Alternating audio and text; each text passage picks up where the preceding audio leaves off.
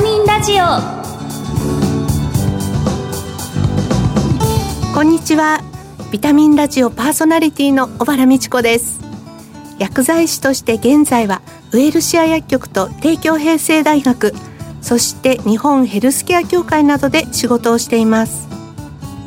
この番組は健康をテーマに医療や健康に関わる方をゲストにお招きして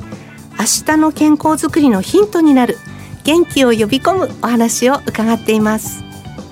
リスナーの皆様にとってビタミン剤になるような番組を目指してまいります。この後先週に引き続き東邦大学医学部微生物感染症学教授の立田和弘さんにご登場いただきます。そしてリスナープレゼントをご用意いたしました。最後までお楽しみに。ビタミンラジオこの番組は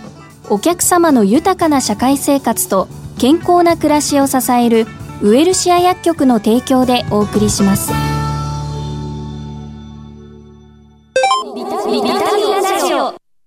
早速今月のゲストをご紹介いたします。東邦大学医学部微生物感染症学教授の立田和弘さんです。よろしくお願いいたします。よろしくお願いします。今月の特集テーマは新型コロナウイルスの最新情報です。前回は新型コロナウイルスの変異株についてお話しいただきました。2回目の今日はワクチンの最新情報と題してお話を伺います。え立田先生は新型コロナウイルス感染症対策分科会のメンバーとして感染動向のモニタリング、ワクチン接種のあり方、優先順位、今後の対策などの審議にご参加されています。国内でこうワクチン接種がだいぶ進んできたと思うんですけれども、この12月末までの接種状況を踏まえて、あの日本で接種が進んだ状況と背景をどんなふうにこう先生はお考えていらっしゃいますか？本当にあの皆さんの協力で日本の人口の約80%弱の人がですね2回のワクチン接種をあの終えたというそういった状況です。特に7月8月9月10月その4か月間にですね64歳以下の人たちにかなりの人たちがですねそこでワクチンを受けた。でそれがですね一時的に強い集団免疫効果を誘導して一時的なのかもしれないけど感染者数を低く抑えられていたという、まあ、そういった状況が見られたということが考えられます。今年こうワクチンの3回目の接種というのも話題になってますがこの予防効果を得るためにワクチンの追加接種というのは先生はあのどんなふうに判断されたらよろしいと思いますか？あの非常にですね今使っているワクチンは効果が高いんですけれどただあのワクチンを打って5ヶ月6ヶ月してくるとその抗体のあの値が下がってきてまた感染を起こしやすくなってしまう、まあ、いわゆるブレイクスルー感染というものを起こしてしまうリスクが高まってくる、そういう意味ではですね1月2月3月ですね、はい、まあ、この時期にですねしっかりとですねブースター接種3回目の接種を進めていくということが大事になってくるかと思います。なかなかこういろんな事情があってワクチンを打ちたくても打てないっていう方もいらっしゃると思うんですけれども、まあ、そういう立場もの方もこう理解できるようなね打てる方も打てない方も共にですねコロナウイルス感染にかからないっていうような社会になるといいなと思うんですけど。はい、あの非常に大事な問題だと思います。はい、今お話ししたようにこのワクチンは効果がですね強い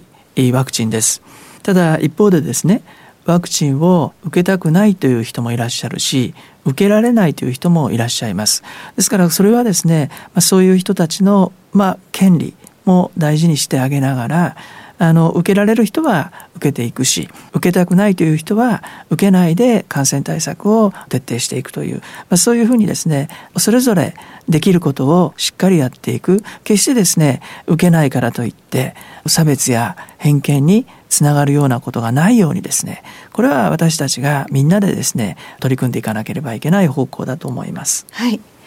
実際、まあ、ワクチンの副反応を心配されるというような声もあるんですけれどもあのワクチンはもう何でもそうですけども、はい、まあ、どうしても副反応というのはあの出てきます。副反応と同時にそれを超えるようなですねその効果有効性というものが見られているとするならばこれは全体として考えるとワクチンを打った方がいいという形になります。今回のですねこの新型コロナに関するワクチンはですね非常に有効性が高いあの効果が高いということが言われています。もちろんその打った後の局所の痛みだったり腫れだったり熱が出たりだったり筋肉痛が出たりとかですねいろんな副反応が、まあ、出ることはありますけどもそれを超えるような有効性が証明されていますからそういうことを理解した上で打ちたいと思う人にはお速やかに粛々とそれを進めていくということが大事になるかと思います。はいコロナに関しては、まあ、ワクチンもそうですしあの最近はこう飲み薬っていうことでね新しく話題になっていますけれども、まあ、今後この飲み薬っていうのはどのように使われていくんでしょうか？ちょっと希望があるかなというふうに思ったんですけど 先生はいかがですか？いやあの僕もそう思います。やっぱりですね飲み薬が、あ、年末から利用できるようになってですねそしてまあ1月2月3月という形でおそらく多くの人がそれをあの飲んであのその効果を見ていくということになると思うんですけれどこの飲み薬が出てくると、まあ、ある意味風邪薬ですよね。だからあの診断されたらこの薬を5日間飲んでそして自宅で休んでいてください。何かあった時はっていうふうなですね、まあ、ある意味ですねこれはあの風邪あるいはインフルエンザと同じような診療ができるようになる、まあ、そういうふうなんですね。今までのこの診療形態を変えるようなゲームチェンジャーになるようなそういった可能性を持つ薬が出てきたというふうに考えることができるかと思います。保管もしやすいお薬になったということに対して、まあ、とても広がりがあるんじゃないかなというふうに思うんですけれども。そうですね、はい、例えばその大学病院とか基幹病院とかだけじゃなくて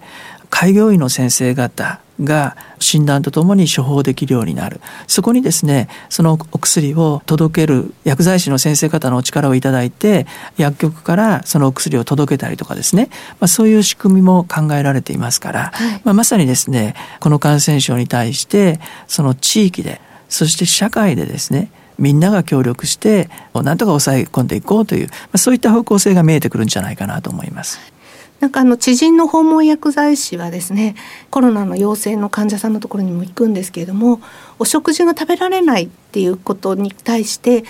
あの薬局にいる管理栄養士に相談しているそうなんですね。うん今後その薬局にいる管理栄養士っていうのも大きな力になっていくのかなっていうふうに思うんですけどこの栄養摂取っていう部分では結構あの大事な見方になりますよね。まさにですね食事は健康をですね維持していく上で大事な要素の一つですからあの栄養士の方たちの力も借りて薬剤師の先生方の力も借りてもちろんその医療の現場の医師や看護師検査技師の人たちみんながですねあの協力してなんとかこの危機を乗り越えるという、まあ、そういう方向性を考えていかなければいけないなと思います。はい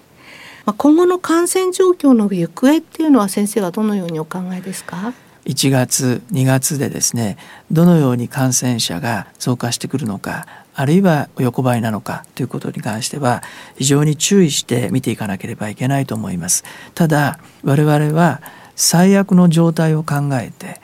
まあ、これからさらに増えてくるんじゃないかということを考えながら準備をしていく対策をあの用意していくということが重要になるかと思います。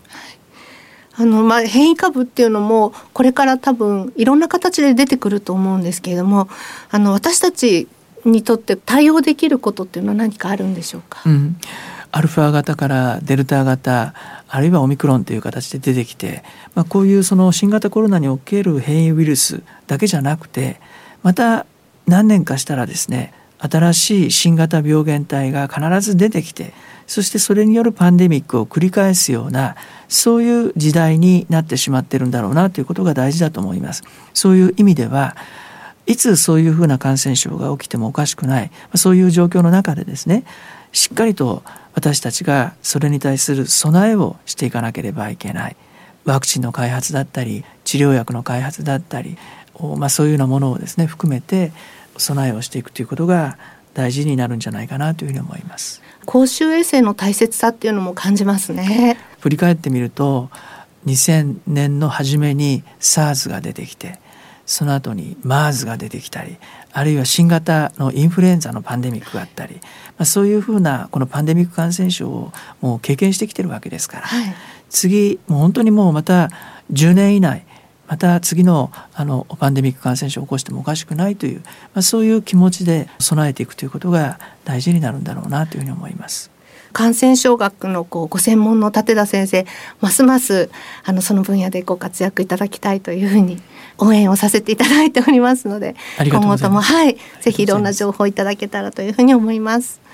あの、最後に番組恒例の質問です。あの、現在、立田先生ご自身のビタミン剤となっている元気の源をぜひ教えてください。私はあの特別なことは何もやってないんですけど、週末時間が取れた時はですね、できるだけゆっくりしたいなと思って、家でゆっくりする。そして美味しいワインでも飲みながら、ちょっとだけほっとして、そして早く寝る。そうですね。そして月曜日に備えるということが僕にとってはあのリラックスな時間にしています、はい、ゲストは東邦大学医学部微生物感染症学教授の立田和弘さんでした。お忙しいところありがとうございました。ありがとうございましたあ、風邪薬切らしてた。ドラッグストア空いてるかな？深夜もオープン。ウエルシアあれ？薬残っちゃったな。お薬の相談も。ウエルシア